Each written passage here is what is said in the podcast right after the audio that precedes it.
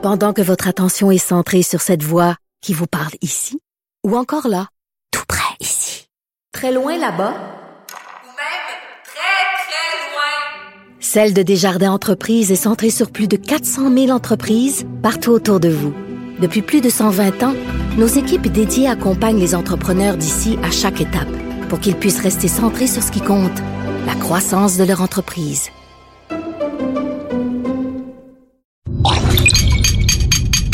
Cube Radio.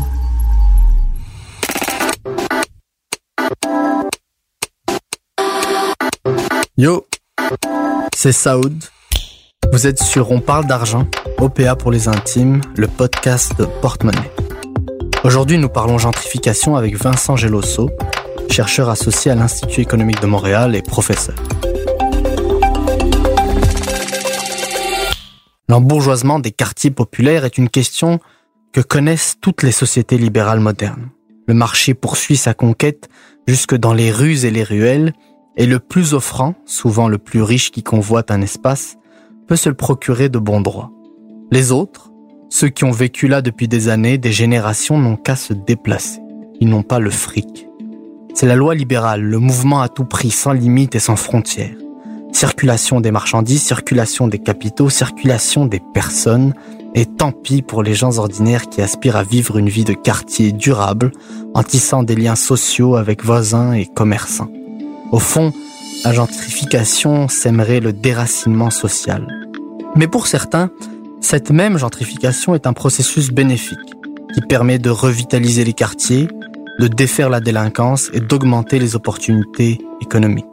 Alors qu'est-ce que la gentrification? Est-ce un processus naturel et inévitable? Comment se met-elle en place et quels sont ses effets? On en parle avec Vincent Gelosso. Les policiers de Montréal enquêtent sur de nouveaux actes de vandalisme commis hier soir et qui s'apparentent à des actions anti-embourgeoisement, comme on a vu dans certains quartiers au cours des, des derniers mois. Vincent, bonjour. Bonjour. T'as aimé mon intro? Absolument. Ouais. Absolument. Excellent, mais est-ce que tu peux te, te présenter euh, un peu plus que ce que j'ai dit dans, dans ma petite chronique? Pas de problème. Je suis professeur d'économie à Bates College, euh, qui est un collège euh, américain euh, au Maine. Je suis économiste de formation. Je me spécialise en, en question d'histoire économique, mais aussi en question de d'économie politique, donc tout ce qui est aspect euh, des institutions, de la réglementation.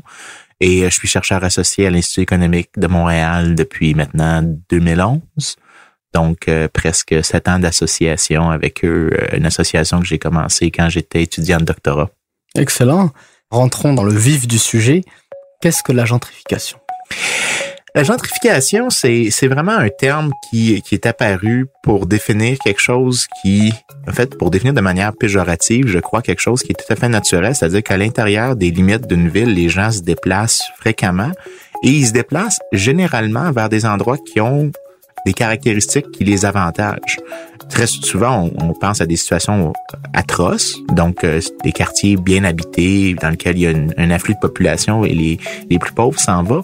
Alors que quand on regarde la réalité empirique, c'est généralement des quartiers qui sont en déchéance, dans lequel les, la population se déplace. Puis la raison, c'est que la caractéristique d'un quartier en déchéance, c'est qu'il y a énormément de capacités non utilisées, beaucoup de bâtiments qui ne sont pas proprement utilisés. Donc, ça devient des places habitables pour certaines personnes. Euh, et donc, un mouvement de la population vers ces endroits-là qui exode les quartiers qui sont plus dispendieux pour aller dans des quartiers moins dispendieux, mais aussi en ayant une certaine qualité de vie. Donc, ce qu'on voit généralement après un début d'une gentrification, c'est justement ça, c'est une revitalisation d'un district qui était en déchéance. Et c'est vraiment ça. C'est pour ça que le terme gentrification, c'est comme si c'était quelque chose de nocif. Non, ça devrait être revitalisation euh, qui devrait être utilisé comme terme. Ok, donc je comprends bien. Pour vous, c'est un phénomène naturel qui a lieu depuis la nuit des temps et qui se fait en fait comme ça dans les villes et depuis toujours. Absolument, absolument. Puis euh, on peut regarder, euh, par exemple, aux États-Unis, dans des villes comme New York, Soho, dans le quartier des à toute fin pratique, un peu le, plateau Mont-Royal de New York à toute fin pratique, était initialement un district qui était euh, en déchéance à la, fin du 19e siècle, début du 20e, et a commencé à reprendre. Et surtout dans les années 50, 60, c'est devenu le, district euh, vibrant de la culture parce que c'était des, gens qui étaient un peu plus à la marge, euh, qui cherchaient à avoir une certaine qualité de vie ont pu trouver des logements facilement, de développer de l'activité culturelle dans un endroit où est-ce qu'ils avaient des gens qui leur ressemblaient. C'est pour ça que quand on regarde les cas de gentrification, puis il y a des conditions qui font qu'une une gentrification, une revitalisation peut réussir ou être moins bonne qu'autrement. Généralement, ce qui se passe, c'est que les gens qui sont dans le district lorsque la revitalisation commence, la probabilité qu'ils quittent le district diminue. Parce que lorsque les gens arrivent, non, c'est vrai qu'il y a une demande plus importante de logement qui se fait, mais il y a aussi une demande plus importante de services qui est demandée. Donc, ça crée de l'activité économique. Donc, je veux dire, comme économiste, ce qu'on peut voir, c'est, OK, d'accord, il y a une plus grande demande de logement, mais il y a aussi une plus grande offre de services qui est disponible. Donc, les gens sont gagnants au titre de la qualité de vie. C'est pour ça que la, une, des parties de la littérature montre que euh, la probabilité que quelqu'un quitte un district diminue une fois que la revitalisation commence. Puis ça, c'est pour les gens qui étaient là lorsque la gentrification, la revitalisation est initiée. Et justement, comment elle se met en place la gentrification? C'est est-ce qu'il y a un processus qui, C'est vraiment quelque chose de spontané. C'est pas il y a, rarement des, des grands plans. Euh, c'est souvent quelque chose, par exemple, quelqu'un qui remarque une opportunité. Puis l'opportunité, c'est que vous voyez, par exemple, plusieurs bâtiments qui euh, sont placardés, qui ne sont pas accessibles au public, qui est écrit euh, fermé ou à louer ou à vendre, qui sont là euh, avec ces, ces enceintes-là depuis plusieurs mois, même des fois des années. Les gens remarquent une opportunité entrepreneuriale et se mettent à initier la chose. Un premier ouvre un café ou ouvre un, un commerce particulier. Certains commencent à se déplacer, revendent certains bâtiments qui étaient à l'abandon. Et là, ça attire des gens, puis ça fait boule de neige et ça créer de l'activité additionnelle. Mais ce qu'on réalise dans ces quartiers-là, c'est que quand euh, auparavant c'était des quartiers qui étaient en train de, se vider à toute fin pratique, bien c'est des quartiers aussi qui étaient à plus haut crime, qui avaient une qualité de vie inférieure, qui avaient moins de services accessibles à la population locale. C'est pour ça que les gens quittaient puis que le quartier continuait. Mais à un moment au fur et à mesure qu'il y a des gens qui quittaient, ça crée une sorte d'opportunité relativement aux autres districts. Et là, les gens reviennent une fois qu'il y a quelqu'un qui se trouve une niche entrepreneuriale pour repartir la machine, si on veut. donc, c'est pour ça qu'il faudrait pas euh, regarder négativement le processus de gentrification.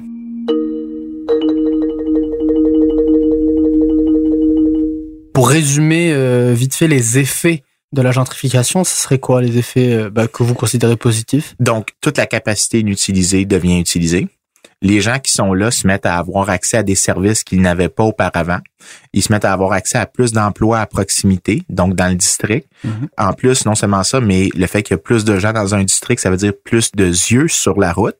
Donc, c'est une vieille expression pour dire qu'il y a plus de gens qui regardent qu'est-ce qui se passe dehors. Donc, il y a moins de chances que quelqu'un commette un crime parce qu'ils savent que il y a un commerçant qui vit par exemple en haut de son commerce puis qui est là puis qui peut voir ou que donc ça réduit la criminalité et un des effets finaux qui vient avec ça c'est qu'il y a certaines certaines améliorations en termes de santé qui vient avec ça notamment au fait que il y a un plus grand accès à des services, euh, à des épiceries ou euh, donc les gens peuvent accéder plus rapidement ou plus facilement à des commerces plus diversifiés au lieu d'avoir par exemple juste un dépanneur ou un seul type de commerce qui est plus limité en termes d'offres de services.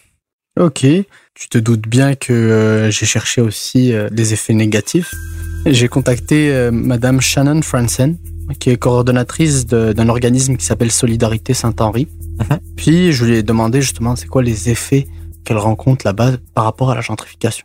C'est vraiment une augmentation des loyers qui fait en sorte que les, euh, les locataires qui sont ici depuis très longtemps et, et des fois même des générations euh, sont obligés de, de, quitter le quartier.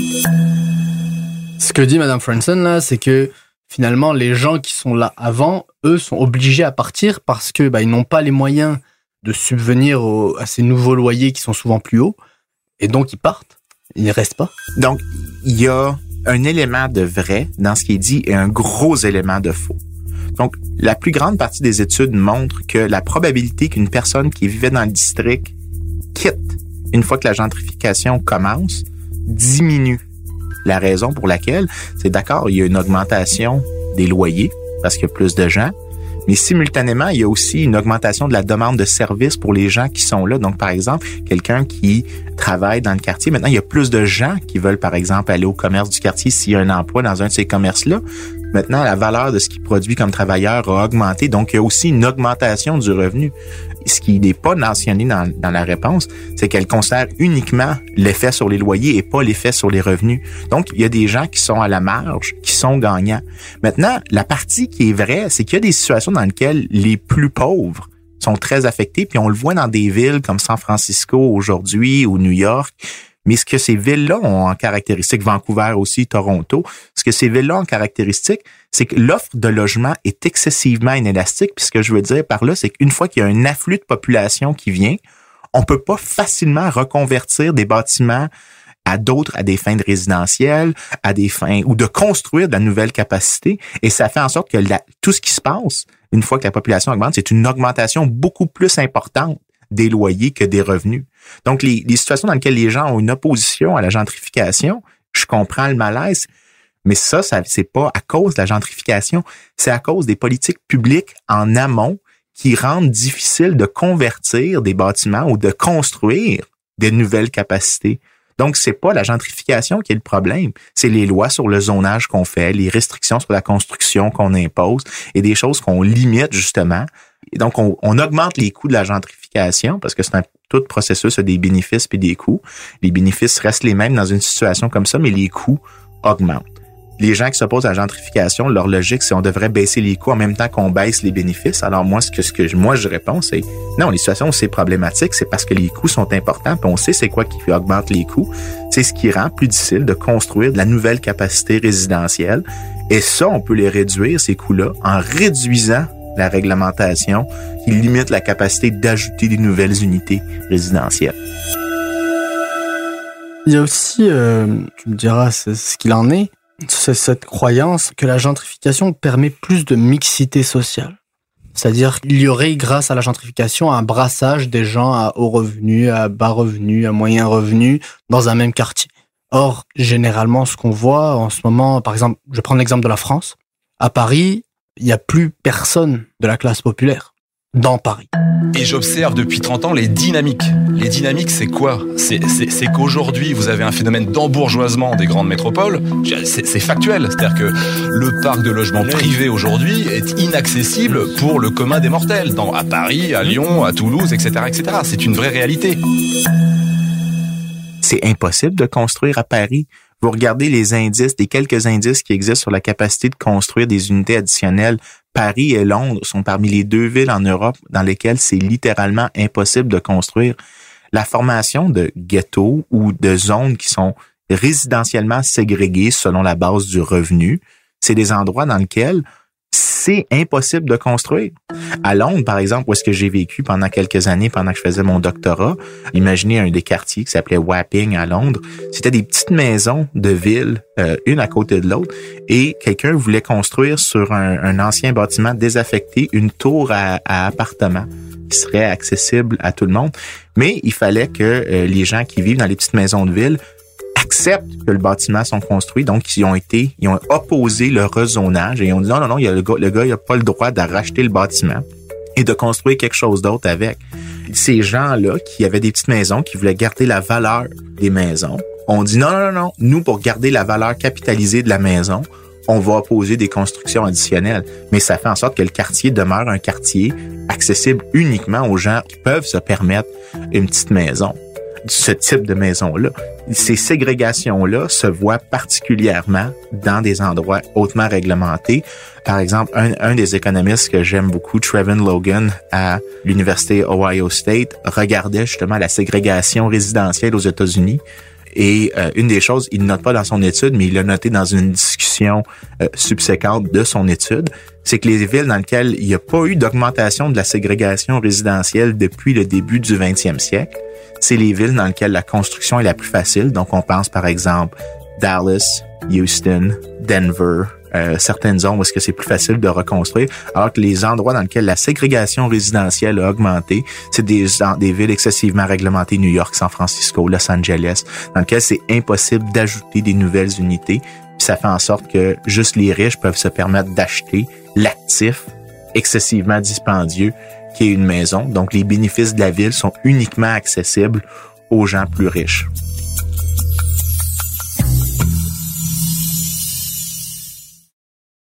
Soit on laisse construire de sorte à ce que dans la ville, les gens à bas revenus puissent vivre. Mhm.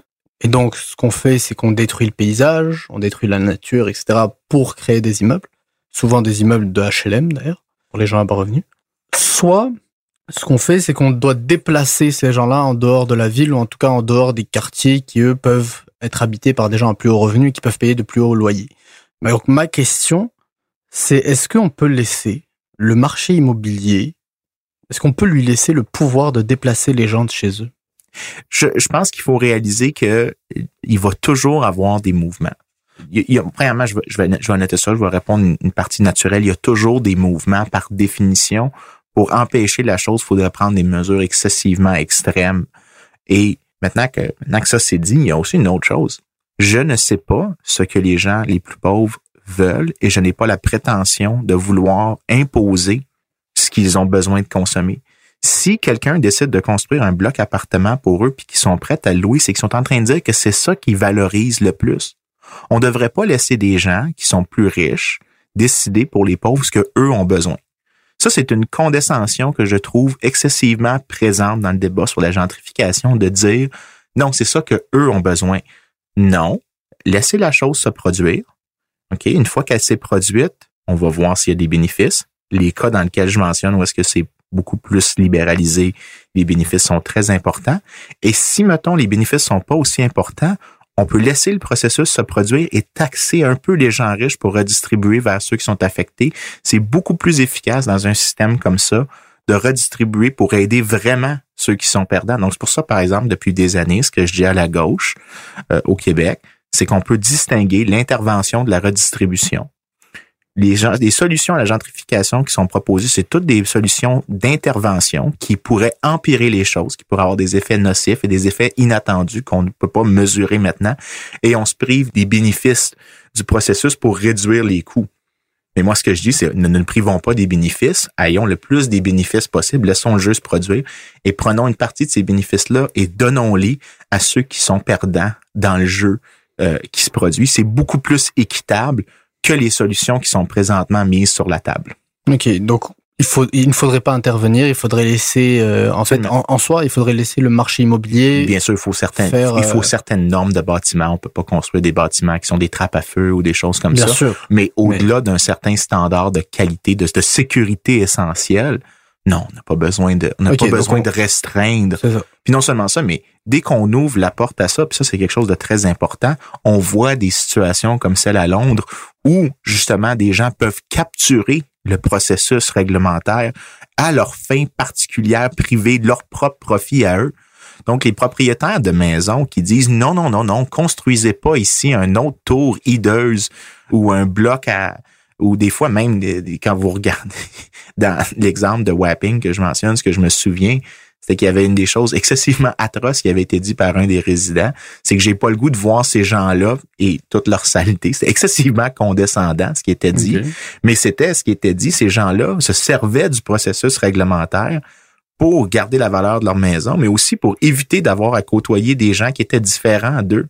Donc, la réglementation dans un cas comme ça, qui au début, je suis sûr, avait des bonnes intentions, a été un peu capturée par des gens qui voulaient avantager leur situation à eux et qui l'ont fait avec des résultats probablement plus atroces et avec certaines choses dedans qui étaient peut-être pas aussi vertueuses que ce qu'on dirait normalement. Donc les mauvaises utilisations de la réglementation justifient le fait qu'on enlève les réglementations. Pense que oui. Non seulement ça, il y a, non seulement ça, mais ça c'est un processus bien connu de la capture réglementaire. Il y a des gens qui veulent capturer les règles puis les façonner à leur avantage. C'est pas parce qu'on note une, une difficulté dans le marché, parce que le marché est pas idéal. Le marché pas le.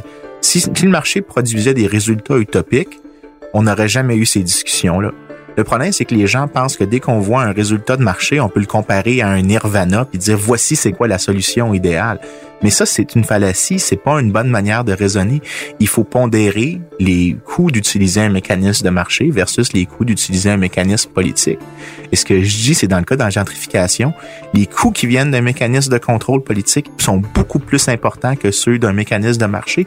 Et ceux du mécanisme de marché peuvent être atténuer les coûts, peuvent être atténués dramatiquement en prenant une partie des bénéfices et en redonnant vers ceux qui ont vraiment besoin d'aide, donc des aides au loyer, des compensations, par exemple l'équivalent canadien au ce que les Américains ont le Earned Income Tax Credit, qui est une subvention à l'emploi, donc c'est-à-dire que la personne qui a un emploi pour une certaine tranche de revenus a une compensation salariale pour l'encourager à travailler, mais c'est offert en fonction du revenu. C'est beaucoup mieux d'avoir des programmes qui font de la redistribution vers ceux qui en ont besoin que des programmes qui, qui font de l'intervention puis qui peuvent créer une tonne de distorsions coûteuses et problématiques. Je vais continuer à faire l'avocat du diable parce que j'aime bien ça, faut le dire. Hein. Mais tu, donc tu me disais la réglementation fait qu'il y a des gens qui euh, l'utilisent et en profitent, mais l'absence de réglementation aussi fait qu'on peut planifier ces pseudo mouvements naturels et créer de la gentrification. C'est ce qui à, Paris, par exemple, je donne l'exemple de Paris parce que c'est celui sur lequel j'ai un peu lu. Il y a des quartiers où on a parlé de mesures de revitalisation. Donc on a créé de la gentrification. Comment, comment est-ce qu'on explique ça par la loi naturelle euh, du marché? Je vais questionner votre prémisse qui était celle de on peut planifier les mouvements de population. Non, on peut pas. L'action humaine est tellement complexe qu'on peut pas savoir qu'est-ce que les gens veulent précisément et c'est prétentieux de vouloir s'arroger cette croyance-là. Maintenant, ça veut pas dire que, par exemple, pour le cas de Paris, je, je connais pas les détails par cœur sur le cas parisien, mais si, par exemple, on décide, faisons comme un Griffintown à Montréal, par exemple, le quartier de la Défense, faisons un grand plan pour rendre la ville parfaite. C'est sûr qu'il y a des bonnes chances qu'il y ait des résultats inattendus nocifs. Puis une des meilleures personnes qui doit être lue là-dedans, c'est l'urbaniste américaine Jane Jacob. Jane Jacob est arrivée dans les années 60 alors que des gens disaient à New York qu'il fallait faire exactement la même chose. On doit construire, on doit repenser les villes et on doit donner aux aménageurs urbains les bureaucrates urbains, la capacité de réorganiser une ville. Et alors que Jacobs est arrivé, il a dit non, non, non, les villes, c'est des choses organiques qui émergent de l'action de plusieurs centaines de millions de milliers de personnes, dépendant de la taille d'une ville, millions de personnes ou milliers de personnes, qui créent des choses qui sont spontanées, mais des fois qui, vous les regardez, puis ça a l'air étrange, mais parce que c'est organique, ça fait du sens aux gens qui sont là, puis qui ont besoin de cette communauté-là.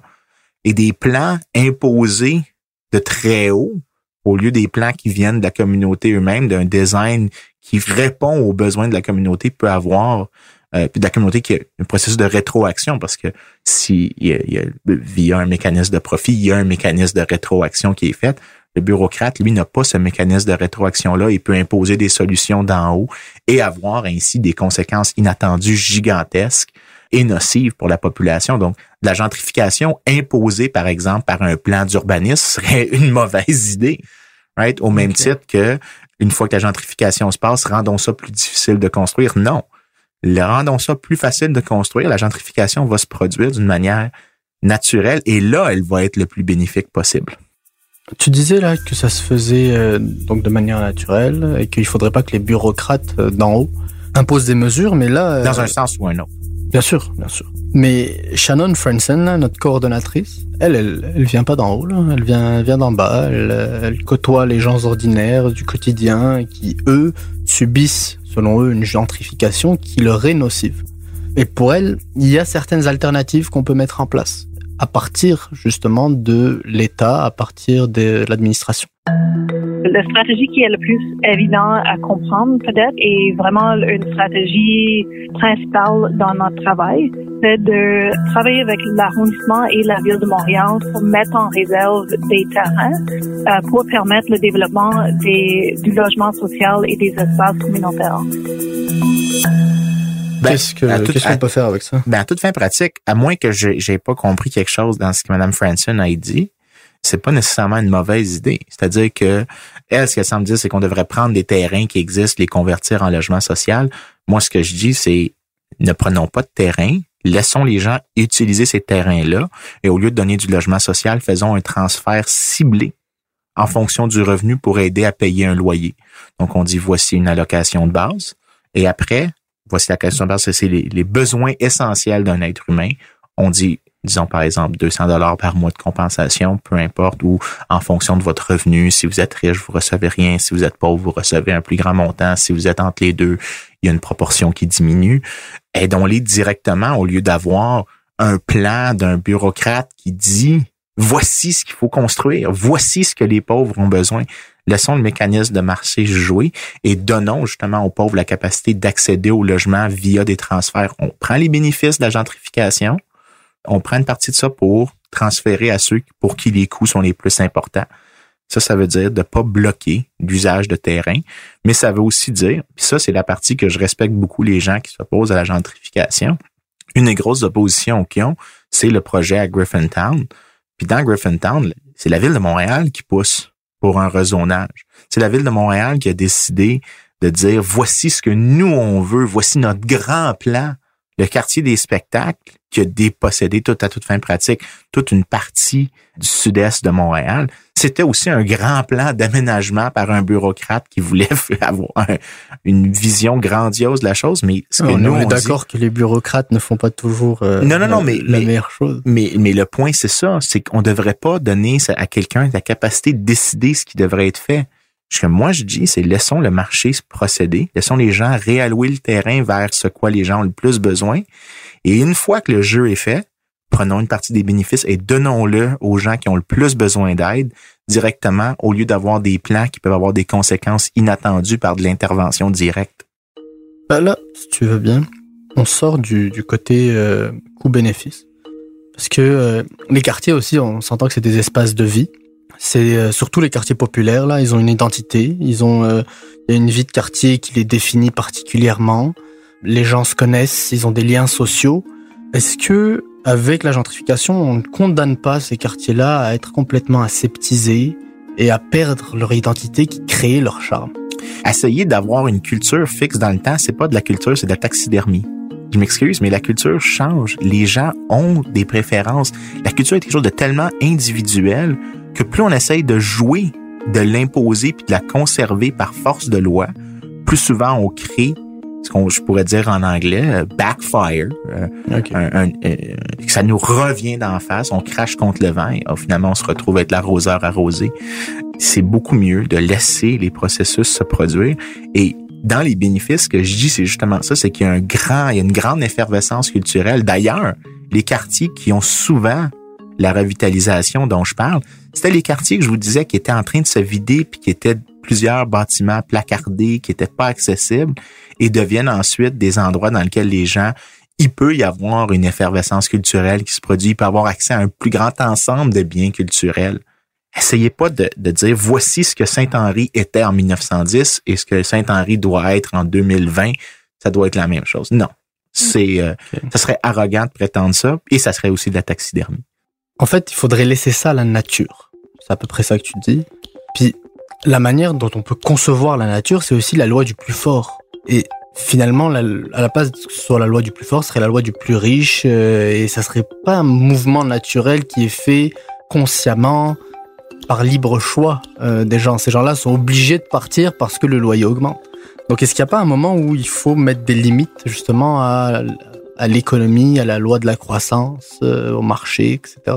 Mais je pense que les arguments empiriques que je soulève depuis tantôt sont assez clairs sur ce point-là. Le fait que la probabilité d'un départ, une fois que la gentrification est commencée, devrait dire beaucoup sur ce que les gens préfèrent sur les districts, notamment les gens qui vivent dans des districts qui sont plus pauvres. Les pauvres dans un district pauvre, s'ils veulent rester après que ça ait commencé, ce qu'ils sont en train de dire, c'est qu'il y a quelque chose qui se produit qui les aide davantage que ça leur nuit. Je ne veux pas leur enlever ça. Je veux pas nécessairement priver cette option-là. Un quartier qui est en déchéance, c'est un quartier qui est aussi, qui a peu de services, qui a peu d'accès, qui a peu de gens qui sont, qui ont des yeux sur les rues pour voir qu'est-ce qui se passe. sont des quartiers généralement qui ont un petit peu plus de criminalité que les autres. Euh, c'est des quartiers qui, non seulement, en plus d'avoir moins de services, ont moins d'emplois disponibles. Lorsque la gentrification commence, toutes ces choses-là commencent à se résorber. Donc, il y a des gains. Certes, il y a un coût. Le loyer augmente un peu, mais il y a un gain et il y a un coût. Et les gens, s'ils disent qu'ils préfèrent rester après en agissant de la sorte, ils sont en train de vous dire ce qu'ils préfèrent. Maintenant, les cas dans lesquels, oui, ça peut, c'est vu comme nocif, c'est ceux que je mentionne, c'est ceux dans lesquels on fait en sorte qu'il y a, une entrée de gens dans le district, puis que ça peut être reconstruit vers X ou Y fin, mais pas pour d'autres fins. Donc, il certaines, certaines zones, c'est juste impossible de construire des tours à appartements. Donc, on préfère construire des condos à la place. Ce que je dis, c'est non, non, non. Laissez le plus possible d'espace aux gens pour ajuster l'offre de logement pour qu'on puisse rezoner, reconstruire, justement avoir le plus de place possible pour tester des solutions pour augmenter les bénéfices. C'est ça que je suis en train, des bénéfices nets, je devrais dire. ça, c'est beaucoup plus important que toutes les autres choses qui sont mentionnées par les gens qui sont inquiets de la gentrification. La chose la plus importante, c'est de rendre facile l'utilisation du territoire. Merci euh, Vincent Geloso, euh, chercheur euh, associé à l'Institut économique de Montréal et professeur à Bates. Bates College. Bates College, excellent. C'était Saoud de Portemonnaie. Merci à Philippe Seguin pour le montage et à Bastien Gagnon La France à la réalisation. Une production Cube Radio. À la prochaine.